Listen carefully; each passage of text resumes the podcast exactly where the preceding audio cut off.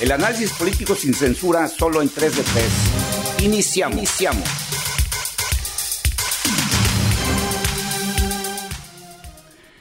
Gracias por estar de nuevo a cuenta aquí en este podcast 3 de 3, en este nuevo episodio, donde vamos a hablar de una de tantas peleas que, de, que en una esquina protagoniza, porque tiene muchas peleas donde está en alguna de las esquinas en el pleito, en esta también está en la esquina, en una esquina está el presidente Andrés Manuel López Obrador y todo su movimiento, y en la otra esquina está el Instituto Nacional Electoral, a quien el presidente ha también ya agarrado como uno de sus principales enemigos políticos en México.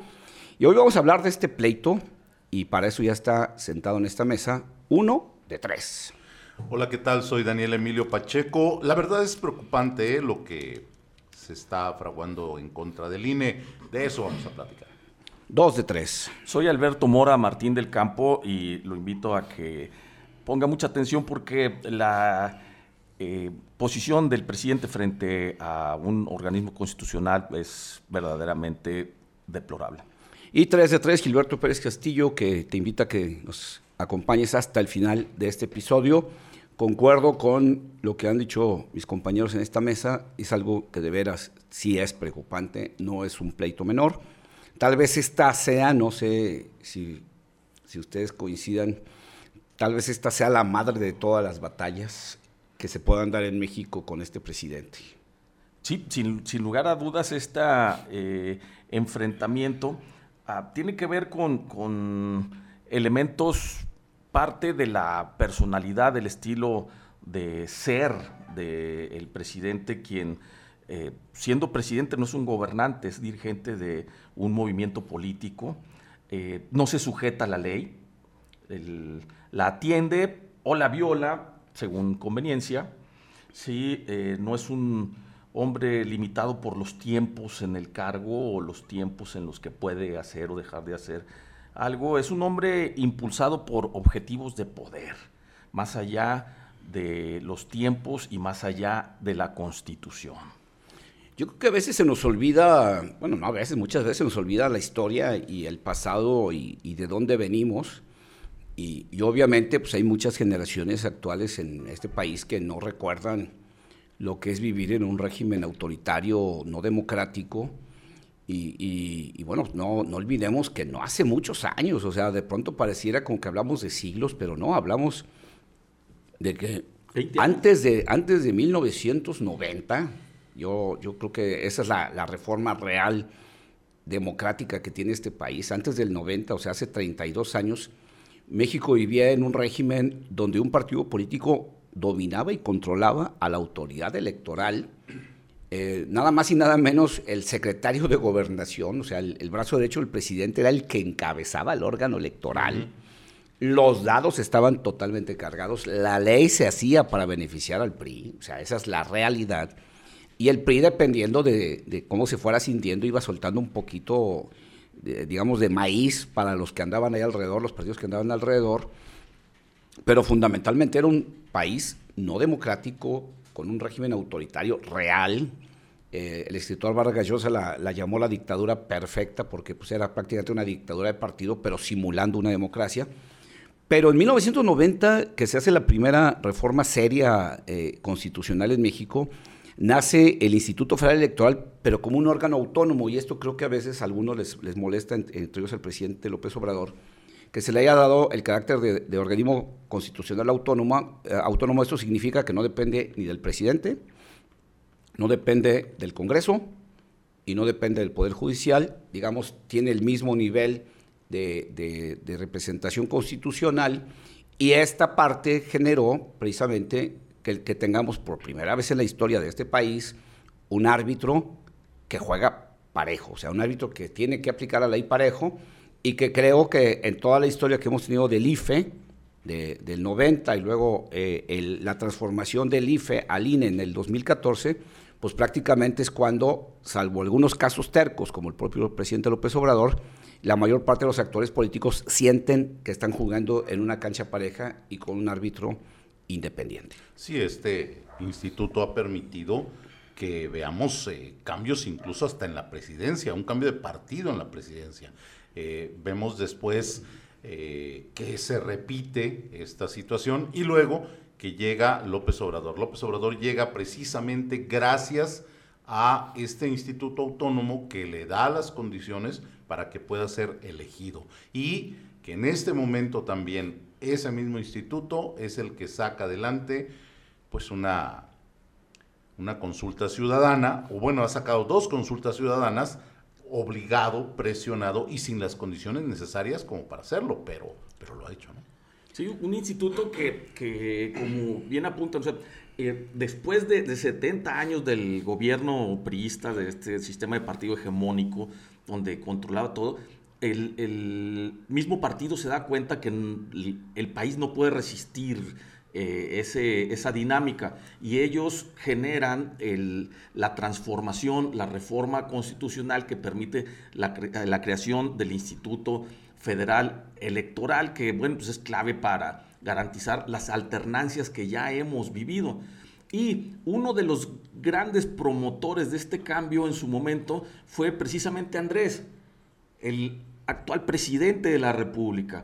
Pero ahora, que le toca ser demócrata, ya no le gustó y eh, ahora quiere destruir la herramienta, el instrumento de, control electoral que le dio la oportunidad de acceder al poder a él y a, su grupo con un proyecto, eh, bueno, que ya hemos tratado en este podcast y que sin duda seguiremos tratando. Pero a mí me gustaría hacer un poquito de historia. Mm, a ver, es bien importante eso. Eh, eh, este pleito no es un pleito que se genera hace 15 días o a raíz de, el, pues esta farsa de referéndum que se hizo eh, aprobatorio para el presidente en fechas pasadas, sino yo tengo registro de esta ocasión cuando el Consejo General del INE define cancelarle la, la candidatura eh, a un político de Morena por no presentar el informe de gastos de precampaña. Por aplicar la ley. Que efectivamente está aplicando la ley, ¿sí? No es el caso de todo lo que sonó, que, era un acosador o que era un personaje de, eh, mal, eh, de mala reputación, no el Consejo le cancela la candidatura por violar la ley. Y eso le pone, eh, le eriza el carácter al presidente de la República y se pone enfrente de él porque... Pues porque es su amigo. No cumple. es un buen amigo. Pero también por la misma personalidad de, López Obrador, ¿no? El sentir que él es la ley, él es el presidente, él es la encarnación viva de la ley, la encarnación suprema del mexicano. Esa frase que dijo, ojalá que la Corte no me salga con que la ley es la ley y hay que cumplirla. O sea, eso es eso lo, lo que retrata perfectamente el ánimo de, López Obrador frente a las leyes. Y también creo que debemos de reconocer que López Obrador eh, lo que está poniendo en práctica es lo que él aprendió y lo que él vivió. Eh, cuando se acercó a la política, cuando buscó ser eh, representante político en sus inicios, pero estamos hablando de los 70, ¿no?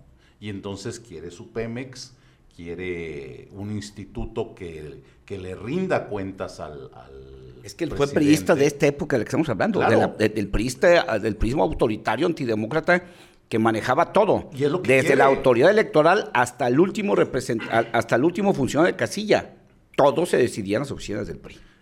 Sí, porque, eh, vaya, Gilberto, acabas de hacer un, apunte que verdaderamente no es menor, eh, este donde él dice, burlándose, ahora resulta que la ley es la ley.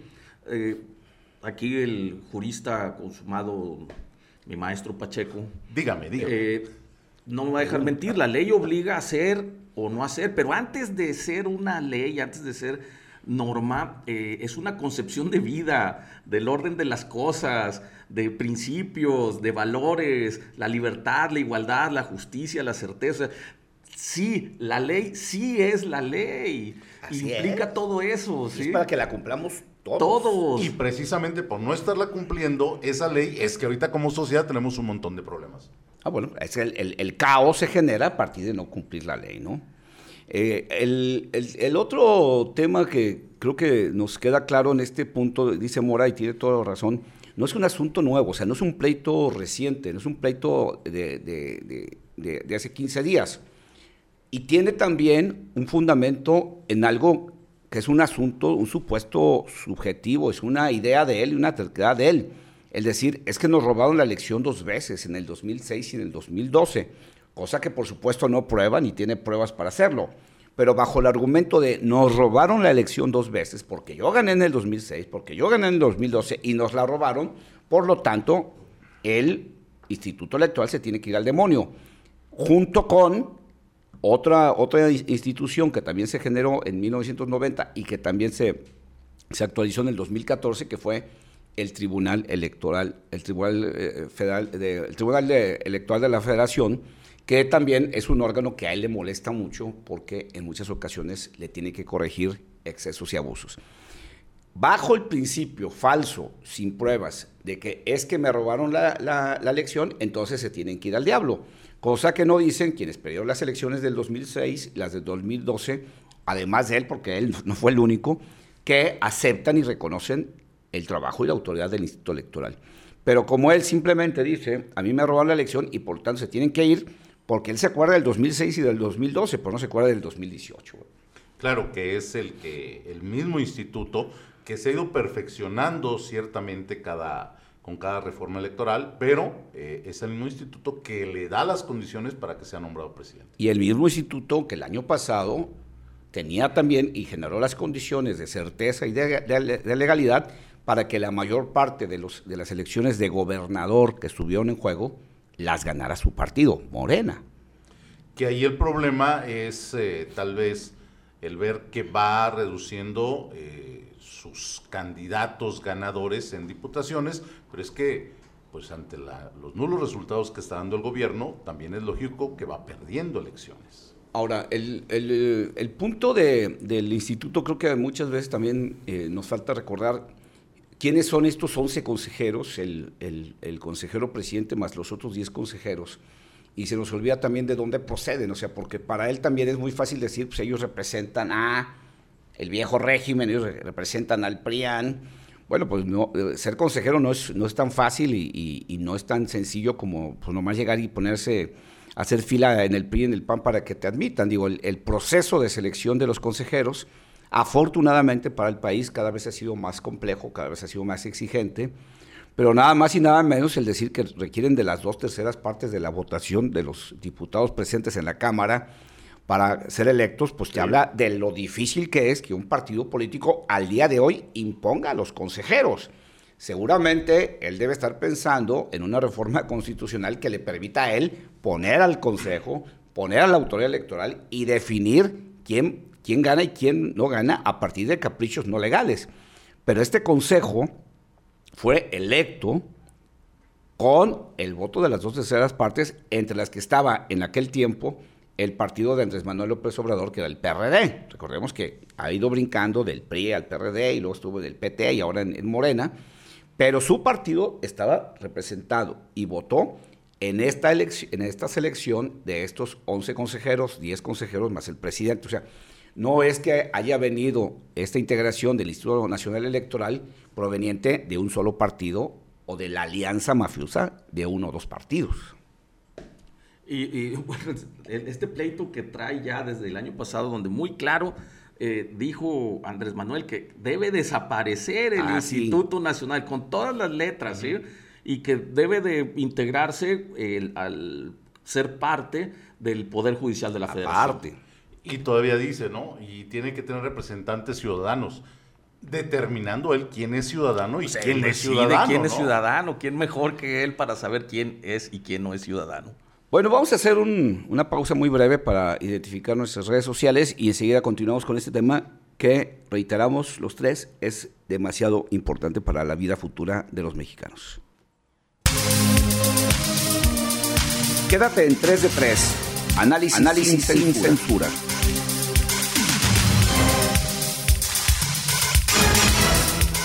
Síguenos en Twitter, arroba Gilberto Pérez, arroba Alberto-Mora, arroba de Pacheco.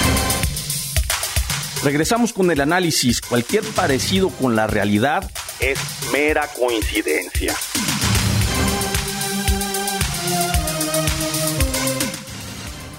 Estamos de regreso y bueno, también creo que vale la pena porque el presidente también se queja mucho de que el, INE gasta mucho dinero.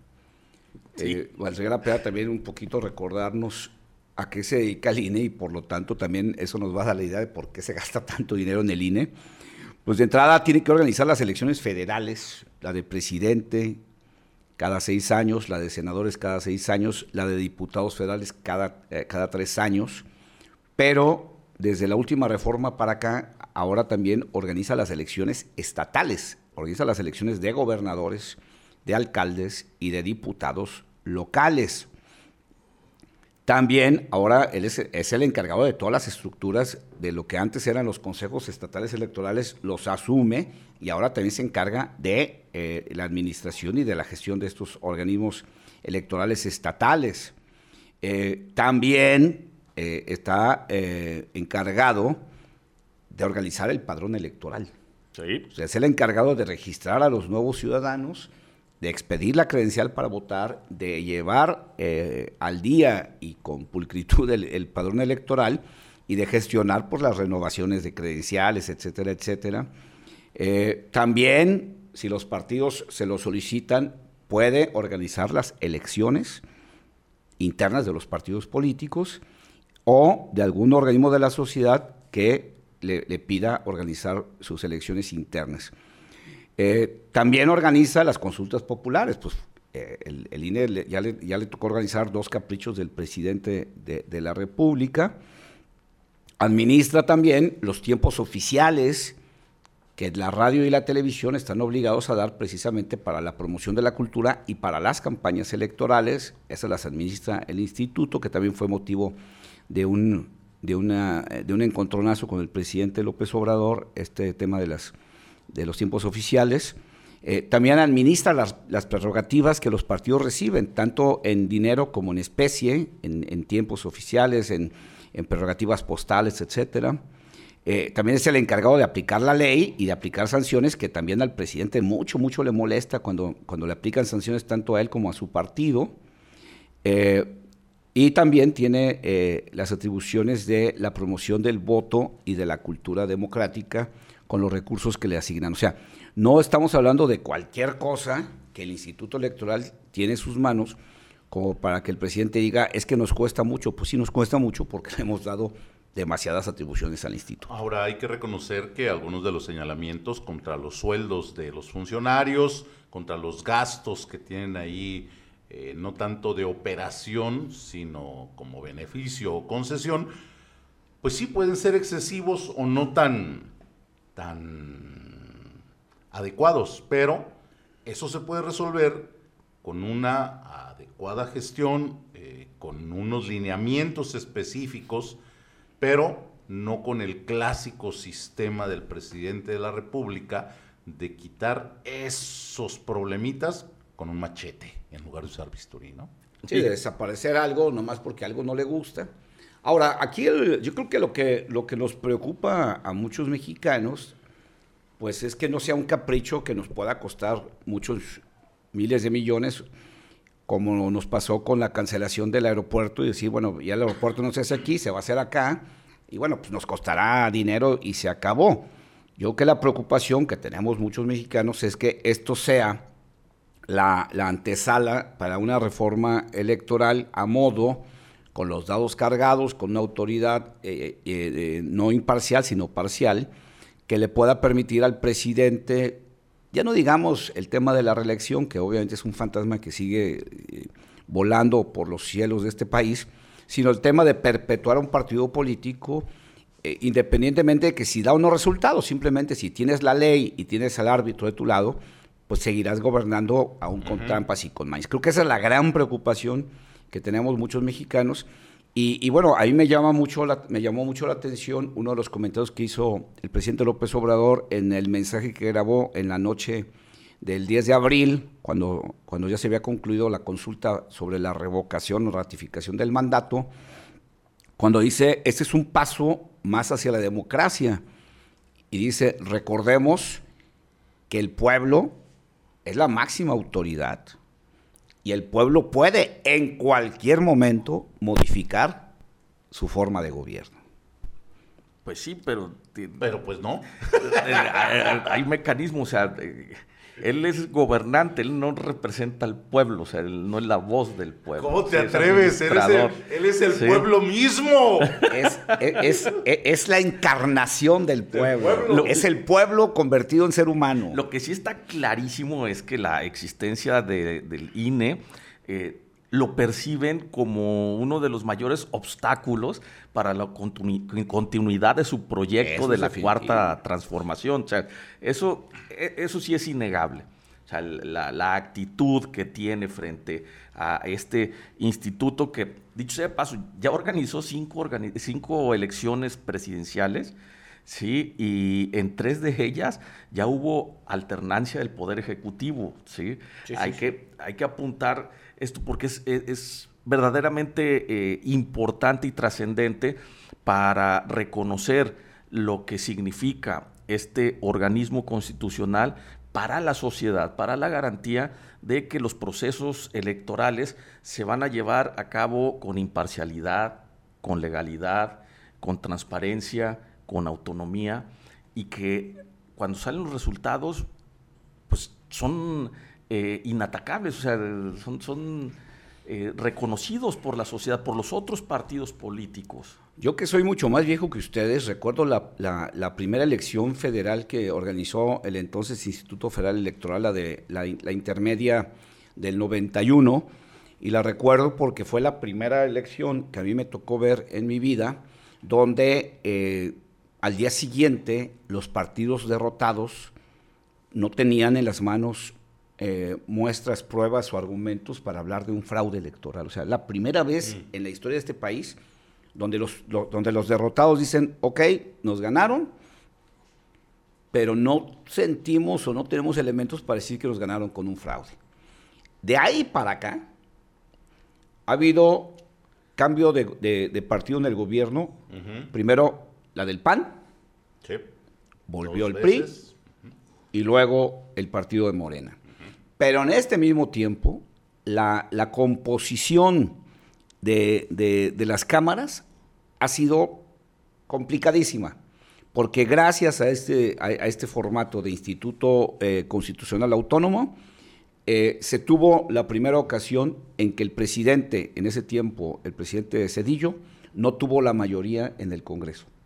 O sea, no es un asunto de de, ahorita. O sea, hay una historia de resultados donde la gente se ha quedado tranquila, no contento el que pierde, porque el, pierde nunca, el que pierde nunca va a estar contento, pero sí reconociendo al órgano que fue el árbitro. O sea, esa parte creo que no la podemos echar por la borda y no podemos avanzar a borrar todo lo que se ha hecho bien por el simple hecho que decía Pacheco de que si ganan mucho o no, pues recordemos que el sueldo de los eh, consejeros no se lo pusieron a ellos, lo pone la ley. Dice que tienen que tener el equiparable a, los funcionarios del, más alto nivel del Poder Judicial.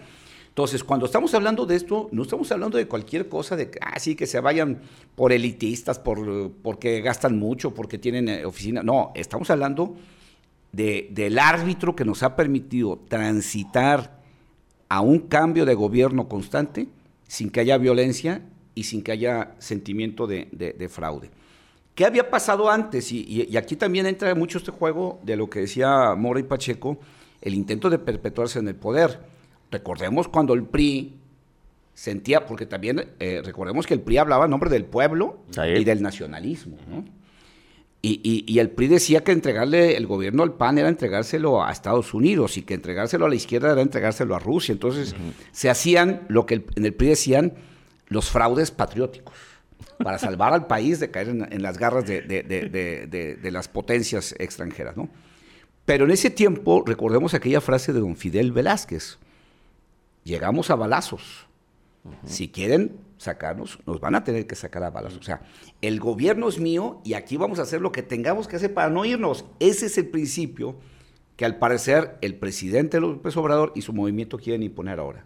Y es el que entienden, están acostumbrados, todos vienen de ahí, todos los dirigentes, los grandes pensadores de Morena, pues ahí vienen, vienen de un priismo eh, que imponía sus condiciones. ¿Tú crees que López Obrador no participó en los fraudes del, PRI cuando era militante y dirigente? Fue presidente del partido en Tabasco. ¿Tú crees que no, que no fue parte de los fraudes en aquel tiempo? Él, fue parte de toda esa dinámica que existió en ¿Tú crees que cuando el Comité Nacional le dijeron cuántas boletas había que echar a las urnas, dijo, no, no, no, señores, yo aquí no me voy a... No, no, no, por sobre mi cadáver. pues por supuesto que viene de ahí y viene de un régimen que aprendió a ganar a la mala. Sí. Y aprendió a ganar, insisto, ¿eh? Porque el PRI hacía el fraude a nombre del pueblo y a nombre del, patriotismo y del nacionalismo. El nacionalismo revolucionario. Eso era lo que generaba la tranza, porque la tranza tenía, pongo comillas, una justificación patriótica y social. Que, pues, sería muy riesgoso que se permitiera a esta administración que parece no le importan las libertades de la ciudadanía ni eh, otra cosa más que el interés por el poder, regresar a esas elecciones de Estado, porque ese tipo de, elecciones traen una serie de limitantes a las libertades de las personas. Eh, y eh, cualquier tipo de manifestación contraria es una falta al nacionalismo, una falta al Estado, una falta al pueblo y lo llegan a castigarlo de maneras eh, gradualmente progresivas hasta llegar a la privación de las libertades o incluso de la vida. Sí, ¿qué pasó, qué pasó en México cuando eh, los ciudadanos inconformes con el PRI vieron que no había manera de ganarlo en las urnas? Pues se fueron a las armas. Sí. Y de ahí viene el, nacimiento y el crecimiento de los movimientos guerrilleros, en, tanto urbanos como en, el, en el mundo rural. ¿Por qué? Porque llegó un momento en que muchos mexicanos dijeron, es que al PRI la única manera de ganarle va a ser por la vía violenta, porque ya nos demostró una y otra vez que por las urnas no vamos a ganar. No podemos volver a ese esquema de elecciones para un solo partido. No, no, no, es, es impensable. Fíjense, una de las cosas que me preocupa de todo esto eh, ahora con la revocación de, mandato, es eh, el descaro con que los funcionarios estuvieron operando para la participación, o sea, que el secretario de gobernación estuviera en eso, que la jefa de gobierno, la jefa de gobierno, que presidentes municipales, que diputados anduvieran en esto, realmente fue asqueroso ver, ver eh, cómo quebrantaban la ley. Pero me preocupa mucho el que no hubiera sanciones por parte de, de las autoridades electorales. Eso también es preocupante porque quiere decir que ya empiezan a sentir una presión y eso, eso no lo debemos de permitir. Yo creo que eso que dices es bien importante porque eh, yo, yo estoy de acuerdo contigo en que, pues tal vez si, si ganan mucho o si las oficinas son muy lujosas o si gastan mucho en viajes, pues habría que regular eso y resolver nada más esa cuestión. Pero que eso no sea la justificación para desbaratar un órgano que ha demostrado hasta ahorita eh, ser un buen árbitro, un árbitro imparcial y confiable, para que al ratito nos pase esto que, estoy diciendo. Ah, yo espero que el Instituto Electoral y el Tribunal hagan su tarea en castigar a quienes abusaron de la ley en esta ocasión. Pero también tengamos mucho cuidado porque eso va a generar la siguiente embestida para eh, el Instituto y el Tribunal por eso creo que los ciudadanos que queremos vivir en una democracia con un árbitro imparcial, tenemos que defender a estos árbitros imparciales de esta eh, intención autoritaria. Creo, porque el presidente ya lo dijo, que ya estaba trabajando en un boceto de reforma constitucional, creo, insisto, en que para los mexicanos que queremos seguir viviendo con libertad y con democracia, viene la madre de todas las batallas. Se nos fue el tiempo es hora de llegar a las conclusiones. Eh, no podemos dejar solo al INE, no podemos dejar de estar revisando cuáles son eh, los ataques que se están realizando en contra de este instituto.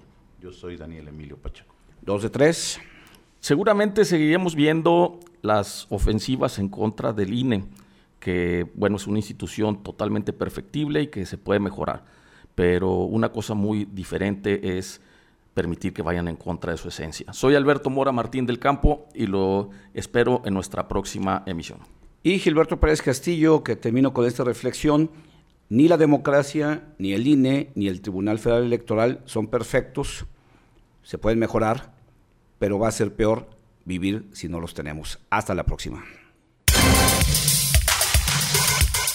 Aquí termina 3 de 3. Nos escuchamos en la próxima emisión.